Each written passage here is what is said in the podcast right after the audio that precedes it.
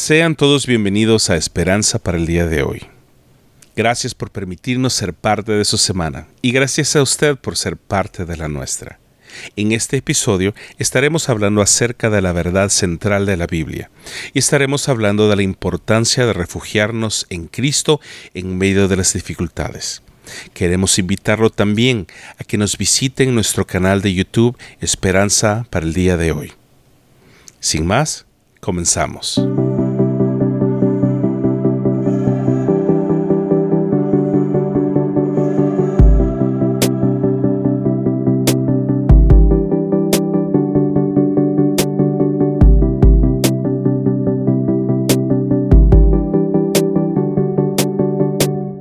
Hay un dilema que tengo que enfrentar cada semana cuando estoy preparándome para predicar o compartir, ya que muchas veces es fácil tomar el camino de utilizar mi experiencia y conocimiento personal antes que dedicar el tiempo a la palabra de Dios y esperar que Dios me guíe para compartir su verdad y su mensaje antes que mi propia experiencia.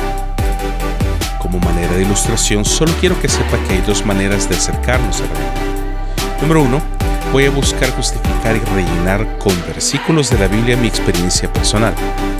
Y número dos, voy a leer su palabra y dejarla que me transforme y así compartir el proceso de Dios en mi vida y cómo Dios cambia mis experiencias a las experiencias de Dios para que así la Biblia se haga vida en mi corazón, me transforme y especialmente cambie mi manera de vivir y así pueda ver yo lo que Dios también ve.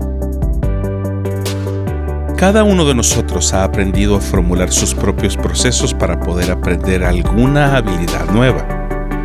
En cuanto al estudio de la Biblia y el desarrollo de mensajes y contenido, esta es la manera que yo utilizo para poder aprender de los principios de la Biblia. Soy de aquellos que aprende a través de formular preguntas y entre estas preguntas le doy algunos ejemplos. ¿Qué voy a predicar? ¿De qué voy a hablar? ¿Qué le voy a decir a la gente para animarlos esta semana? Tanto usted como yo, en la posición de liderazgo que estamos, estas son las preguntas que debemos poder responder rápidamente si no queremos vernos en la penosa situación de, entre comillas, improvisar. Por otro lado, me he dado cuenta que en muchos casos lo que compartimos desde nuestras plataformas están desconectadas de la realidad que los miembros de nuestras iglesias están viviendo. Hemos permanecido dentro de la iglesia por tanto tiempo que muchas veces hemos olvidado qué es lo que realmente necesitamos en nuestro diario vivir para seguir adelante. Nos hemos vuelto insensibles a lo que la vida es porque estamos detrás de un escritorio encerrados en la burbuja de un edificio al que llamamos iglesia, cuando la Biblia misma nos llama a nosotros mismos la iglesia. La iglesia no es un edificio, la misma Biblia nos llama a nosotros los templos y moradas vivientes, ya que Dios no habita en templos hechos por manos de hombres, sino que habita dentro de nosotros en nuestro corazón. Por esta razón es que muchos estamos batallando en estos momentos en querer regresar a las paredes de los edificios de las, entre comillas, iglesias de nuevo. Y se nos olvida que estamos bajo persecución. Una persecución sin precedentes en la historia de la humanidad, ya que estamos bajo lo que yo personalmente llamo una biopersecución. Y aún al finalizar esta pandemia, y aunque el 99.99% de las personas estén vacunadas, nada volverá a ser igual jamás. Como seguidores de Cristo o como hijos de Dios, es nuestra responsabilidad saber lo que Dios quiere de nosotros en todo tiempo. Y además sabemos que podemos conocer la voluntad de Dios únicamente a través de leer la carta de amor que nos dejó, la cual es la Biblia. Preparando este mensaje, estudiando y leyendo la Biblia, dentro de mí, en mi ejercicio mental, me di cuenta que estaba yéndome por el camino incorrecto tratando de buscar e incluir las mejores ilustraciones y palabras para persuadirlo a usted a tener más fe y confiar en Dios. Llegué al punto de irme detrás de la experiencia antes que del conocimiento de Dios. Fue en ese momento que sentí en mi corazón que Dios trajo a mi memoria lo que el apóstol Pablo escribió en la carta a los Corintios. Me refiero a 2 Corintios 12:9, lo leo en la traducción lenguaje actual. Pero Dios me ha contestado, mi amor es todo lo que necesitas. Mi poder se muestra en la debilidad. Por eso prefiero sentirme orgulloso de mi debilidad para que el poder de Cristo se muestre en mí.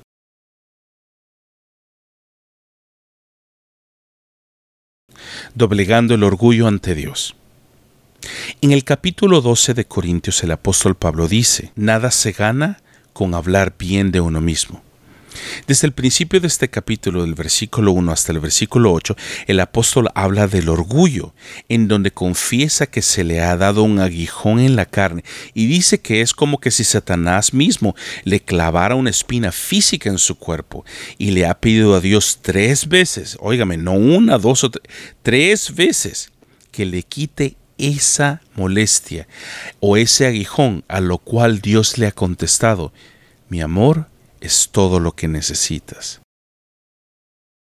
Aquí es donde tuve que detenerme para meditar en lo que Dios me estaba hablando a mí directamente como líder, como pastor, como youtuber, como blogger, como podcaster.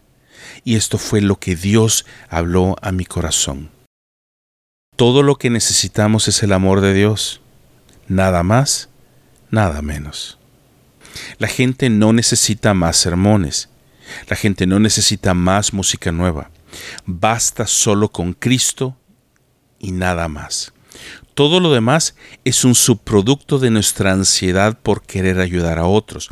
Y muchas veces esa ansiedad es el producto de nuestro propio orgullo.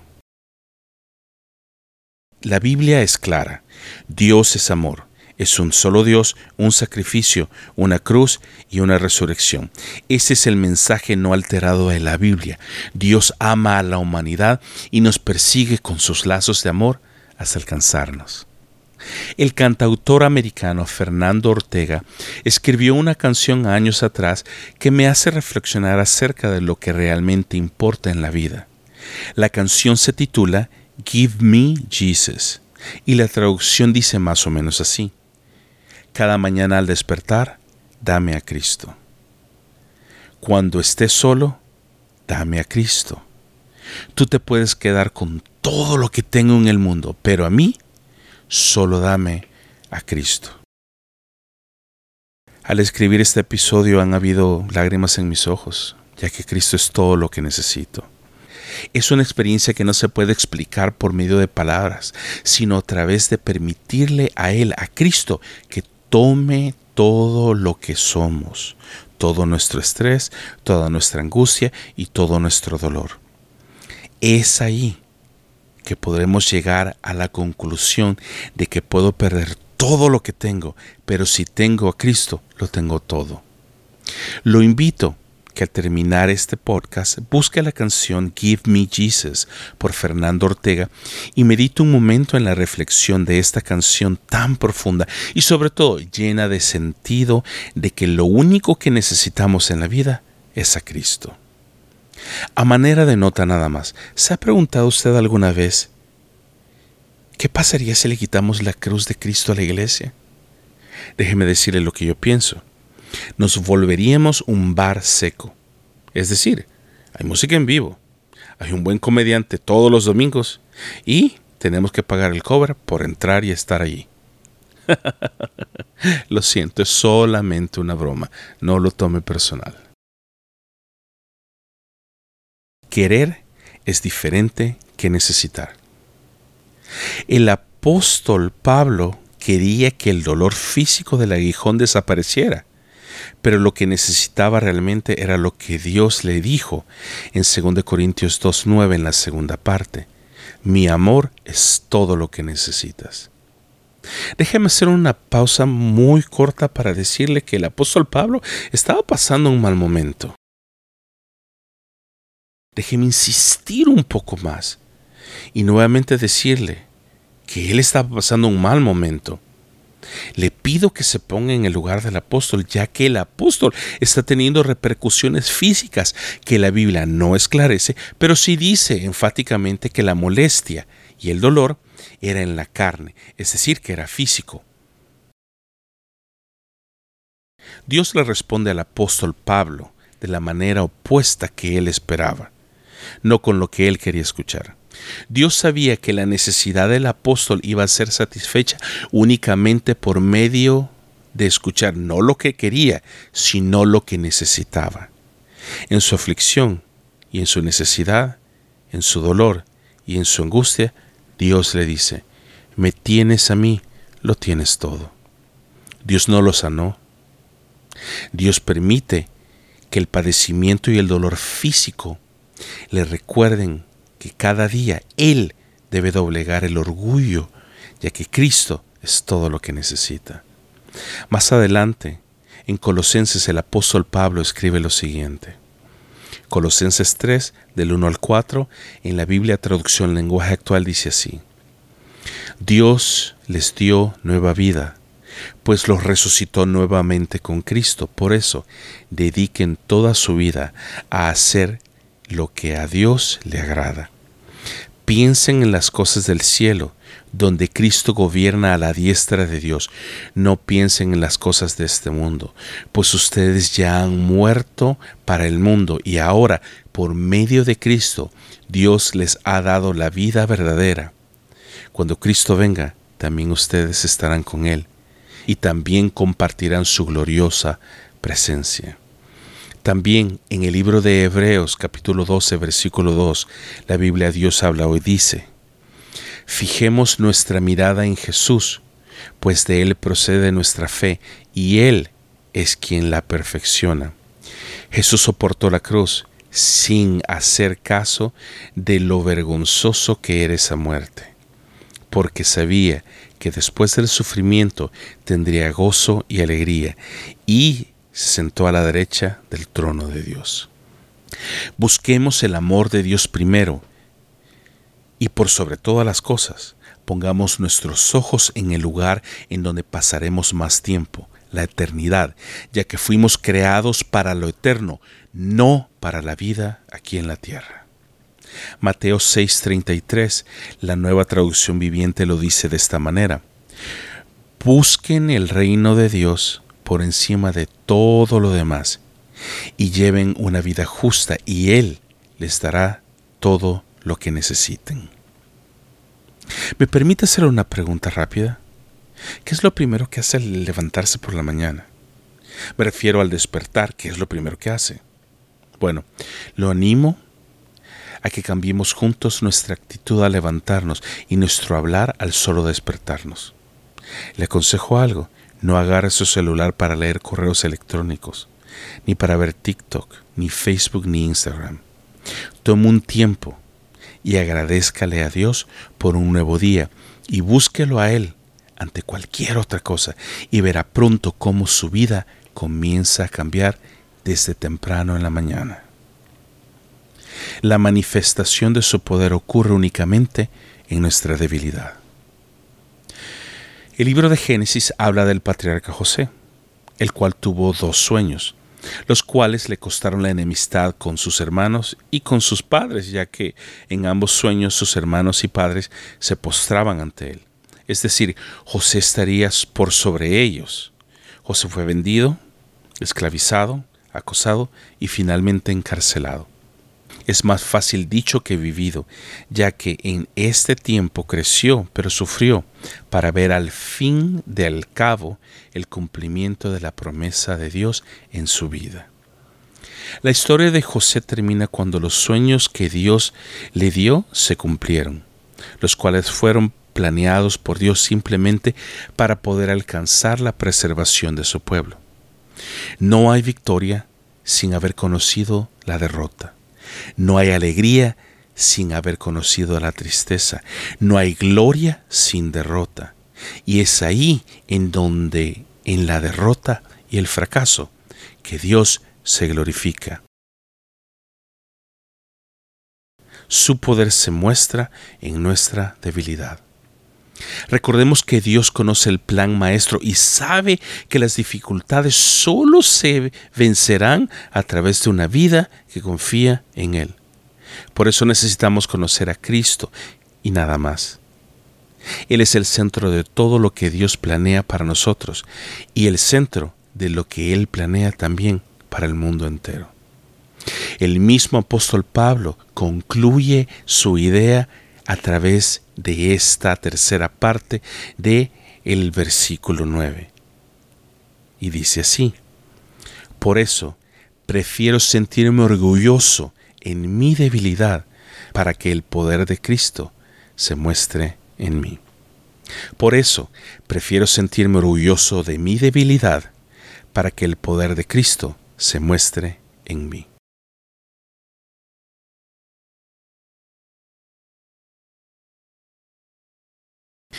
Déjeme concluir con estas tres simples cosas. Número uno, rindamos el orgullo delante de Dios y que cada mañana podamos encontrarnos con el amor de Dios. Ese es el primer paso para una vida abundante. Número dos, el amor de Dios es tan grande que en medio de cualquier dificultad y aún en medio de todo lo bueno que nos pase, se queda minúsculo al lado del gran amor de Dios para nosotros. Romanos 5.8 lo dice, mas Dios muestra su amor para nosotros, que aun siendo pecadores, Cristo murió por nosotros. Número 3. La dificultad no tiene el propósito de alejarnos de Dios, sino que por el contrario, nuestras dificultades y nuestros problemas deben servirnos únicamente para poder acercarnos a Él cada día más. Segunda de Corintios 4:17 dice, las dificultades que tenemos son pequeñas y no van a durar siempre, pero gracias a ellas Dios nos llenará de la gloria que durará para siempre, una gloria grande y maravillosa. Hay una canción que posiblemente usted ya haya escuchado, ya sea en el bus, en el transporte o en la radio. La canción se llama Grenade, en español Granada es del artista puertorriqueño Pete Hernández, o mejor conocido como Bruno Mars. Y la canción habla de cuánto amor le tiene a su amada que daría su vida y el todo por ella. Y una estrofa de la canción dice así, tomaría una granada por ti, pondría mi mano sobre una espada por ti, me tiraría frente a un tren por ti tú sabes que haría cualquier cosa por ti. Quiero decirle que Dios también tiene un mensaje de amor por nosotros, aún más grande que una granada. Y lo dice en Primera de Juan 3:1, en la Nueva Traducción Viviente, dice: "Miren con cuánto amor nos ama nuestro Padre, que nos llama sus hijos, y eso es lo que somos." Juan 3:16 dice en la Biblia, Dios habla hoy, pues Dios amó tanto al mundo que dio a su Hijo único para que todo aquel que cree en Él no muera, sino que tenga vida eterna. Tanto amor Dios ha tenido por nosotros, que entregó por nosotros, óigame, unos completos desconocidos, su posesión más es decir, lo que Dios más amaba por cada uno de nosotros, para que diera su vida por la nuestra y así, a través de su muerte, nosotros alcanzáramos la vida eterna. ¿Se ha preguntado usted alguna vez qué es la vida eterna? Esta pregunta la responde el apóstol Juan en el libro de Juan 17, versículo 3 la Biblia, lenguaje actual, dice así, y esta es la vida eterna, que te conozcan a ti, el único Dios verdadero, y a Jesucristo, a quien has enviado. En medio de la abundancia, en medio de la escasez, en medio del dolor físico posiblemente, recuerde esto, el amor de Dios es lo único que necesitamos. Su amor a través de Cristo es lo que va a cambiar nuestra vida. Gracias por sintonizarnos. Nos vemos hasta la próxima semana.